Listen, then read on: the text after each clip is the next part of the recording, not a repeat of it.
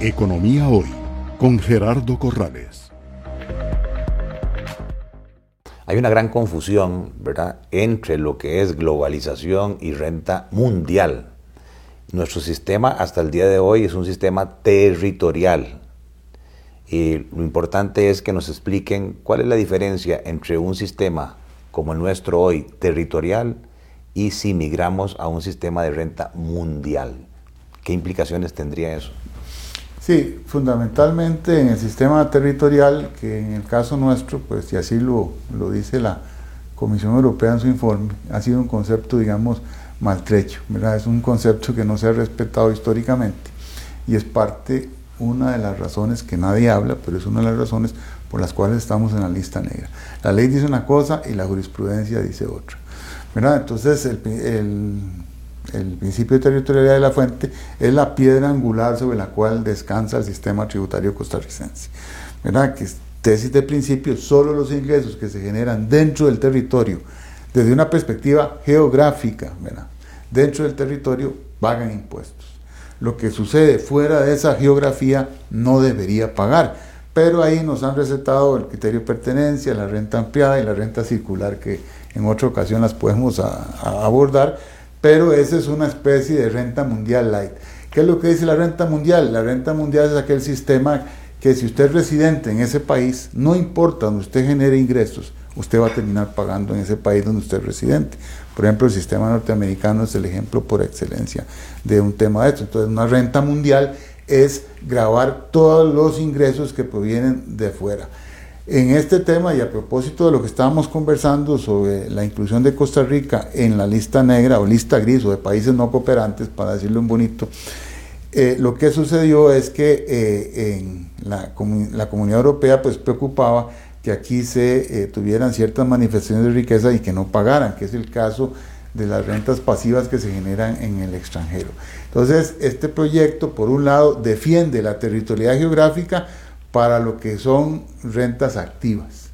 Y para lo que son rentas pasivas, migra a renta mundial, que es un paso más allá de lo que estaba pidiendo la Comunidad Europea, porque la Comunidad Europea, en principio, no le preocupa si un tico tiene ingresos extraterritoriales y paga o no por esas rentas pasivas en Costa Rica. A ellos ni le suma ni le resta. ¿Qué le preocupaba a la Comunidad Europea? Aquel residente europeo que venía a Costa Rica y producto del sistema costarricense obtenía un doble beneficio. No pegaba allá y tampoco pagaba aquí. ¿Verdad? Que eso era lo que se quería corregir. Sin embargo, cuando usted hizo la primera pregunta y mencionó el tema, sí el gobierno había dicho que la solución que estaba planteada ante la Asamblea Legislativa, que es del proyecto del Partido Unidad Social Cristiana, y después hay uno ahí que se reforzó, otra versión del PLP, sonaron tambores de guerra y el gobierno anunció que iban a presentar proyectos para grabar la totalidad de las rentas pasivas bajo renta mundial. Es decir, que independientemente de dónde se generaran, se grababan y así está planteado el proyecto.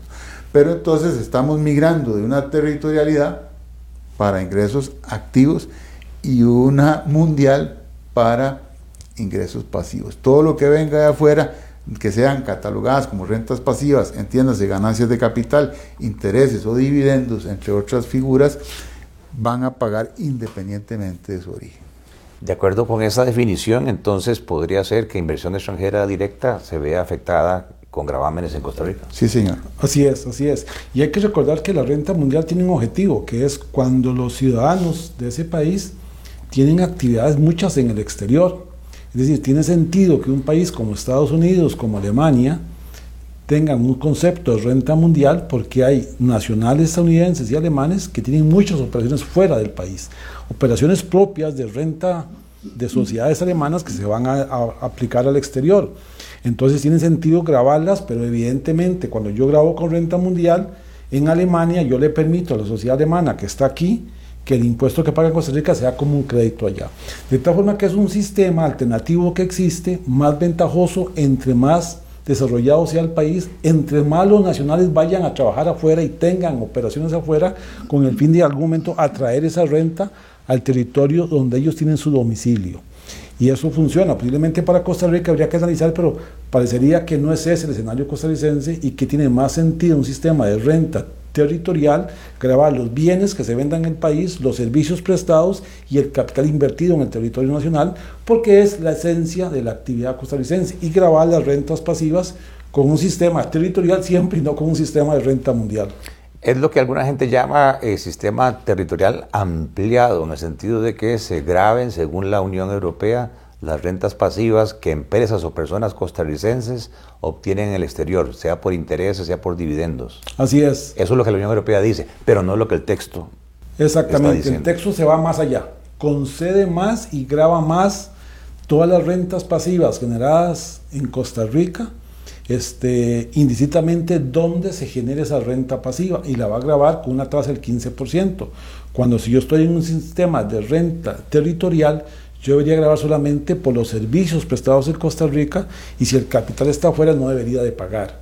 Entonces aquí hay una, una, una dualidad porque me están grabando algo, cambiando el régimen que estoy para cumplir con un requisito de la Unión Europea, pero dándole más de lo que me están pidiendo. Sí, ahora, en, honor, nada más para complementar rápidamente, sí vienen en el proyecto reglas, ¿verdad?, para mitigar la doble imposición internacional. Entonces viene una posibilidad de que si usted sufrió gravamen en el extranjero, pues usted puede de alguna manera utilizar como impuesto lo pagado fuera aquí en Costa Rica, o sea, la acreditación de ese impuesto. Pero aún así, digamos, el pensionado rentista que está aquí en el país ya le genera dudas si este es el mejor lugar donde tiene que estar, ¿verdad? Porque el gobierno extendió, repito, sin distinción la renta mundial a todas las rentas pasivas en este proyecto. Ahora, eh, desde el punto de vista de estrategia, ¿no creen ustedes que es un error tratar de corregir el tema de la Unión Europea y salirnos de la lista gris o negra, haber metido esa posible solución dentro de un concepto más amplio, que es la renta global o la discusión que hay ahora de una nueva ley del impuesto de renta y que eh, la representante de la Unión Europea que estuvo la semana pasada aquí dice que ellos esperan que de aquí a octubre tengan solución a problemas. ¿Cómo ven ustedes eso? Va a ser muy difícil. Estos proyectos son muy grandes, sumamente complejos como para que se analicen tan rápidamente en el Congreso evidentemente va a generar discusiones, ajustes y eso va, va, a dificultar mucho la aprobación del proyecto de ley.